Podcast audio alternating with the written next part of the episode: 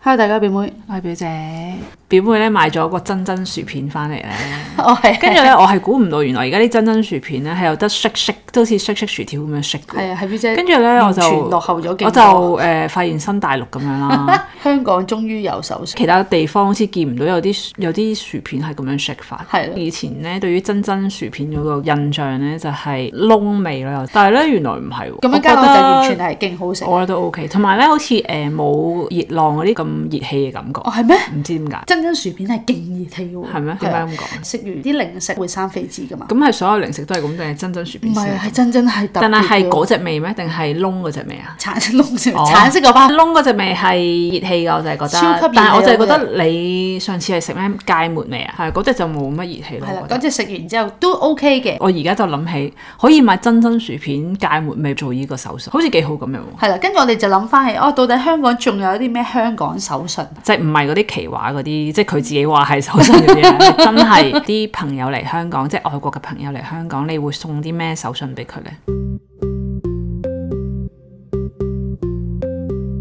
我曾經有試過送蝴蝶酥，誒、蝴蝶你知酥唔新知興嘅喎。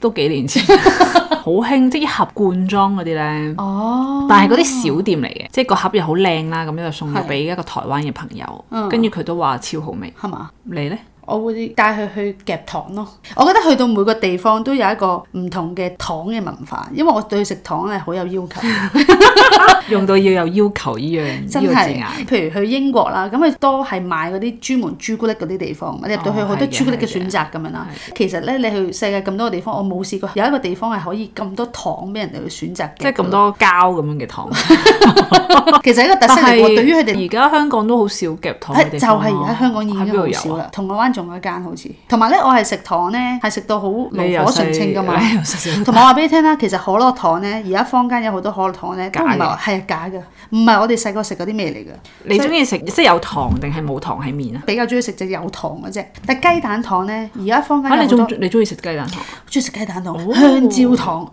我中意食心心糖咯心啊唔係心心糖，有一隻咧好大塊嘅士多啤梨糖，哦，士多啤梨係啊，糖，好大塊，我就我好中意食嗰個，嗰只都係好多假貨嘅出邊，所以咧我去一間夾糖鋪咧，係德國進口嘅， 我唔知係咪得嗰 種啊？誒，即係嗰個糖夾完一次之後，如果我食落去係假味嘅話咧，咁我就唔會再去夾但啦。啲糖都不嬲都係假㗎啦啲， 但啲糖唔啲係細個嘅成分味都道咯係，但有啲係好膠㗎，你食得出有分別㗎。 但我前排啦，九龍站嗰啲地方啦，咁有好多人會嚟即係香港買手信啦，咁佢哋咧就會買誒驅風油好似去新加坡又係驅風油，台灣有驅風透明色㗎啦啊！，我嗰啲叫我記得啊，我咧曾經有 睇雙 YouTube 飛咧，我雙飛人，啊我雙飛係人雙飛人冇噶。我之前咧去歐遊嘅時候咧，我有買雙飛人旁身嘅。我都有 喎、哦，真係啊！喺香港係冇用雙飛人嘅喎，我喺香港咧，如果夏天咧，以前即係成日都去戶外活動嘅時候咧，我會有支雙飛人嘅茶蚊啊，即係俾哦因為佢人可以飲個雙飛人。係啊係，啊同埋佢真係涼涼啲飲落去舒服嘅，咁所以雙飛人我覺得係香港手信嘅其中一樣都 OK，、哦因為出邊係真係冇得賣嘅。法佢個名係國法雙國飛雙飛人人咯，，但係其實法國係冇呢 樣嘢。唔係我去 Darwin 啊，你啲真係人揾見到我曲奇餅 logo 啊，見到我呢隻顏色啊，佢就啊同我講呢度冇曲奇餅，即係笑笑口話哦唔係啊，我睇下其他嘢，我我知道呢度冇嘅咁樣咯。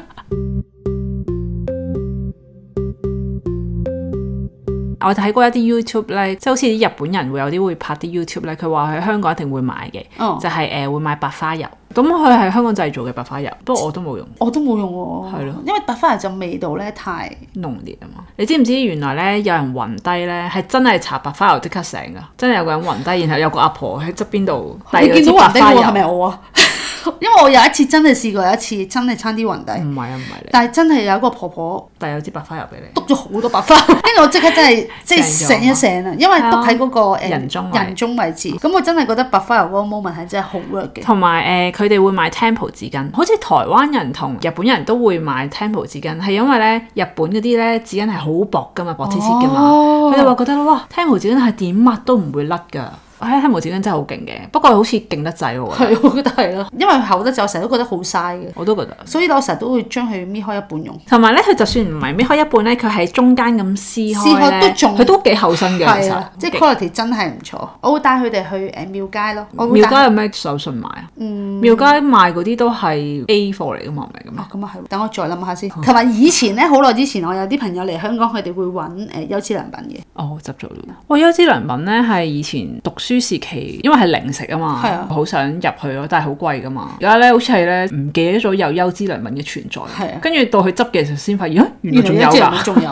咪同埋我覺得佢行個策略錯咗，因為咧以前我哋係啊細個咧，即係入去優質良品，我覺得嗰啲嘢食係好好食嘅係啊，但都係貴嘅，但係你都會可以買得起，譬如十蚊咁樣一包，跟住再大個少少，可能過咗幾年，跟住唔知點解佢要加到廿蚊一包。因為佢個定位變咗係中國人，係啦，咁啊，許留山都係咁啦。許留山，許留山都係轉咗去中國市場之後就完全完全香港唔啱唔啱飲咯，直情又貴又唔好飲咯。係啊，但許留山咧，我細個都成日食 嘅，夏天咧會有嗰啲飲品啊，係啊嗰啲咩誒係啊係啊係啊，撈生曬果。蘆薈爽之類嗰啲啦，買兩杯平啲，跟住就會同啲係係 friend 一齊買咯。我覺得有啲好味過而家嗰啲珍珠奶茶添嘅，不但到過再賣到三十幾蚊一杯，四十蚊一杯。係跟住就冇。手信咧，其實雞蛋仔同埋格仔餅都 O K，不過咧就真係攞唔得走啫。而家睇一啲 YouTube 咧，其實而家好多地方都有雞蛋仔賣，誒即係韓國又有啦，台灣又有啦。係啊係係，啊但係唔知佢個味道如何咧。睇啲香港 YouTuber 佢有佢哋有去過嘅，佢哋話都 OK 喎。我記得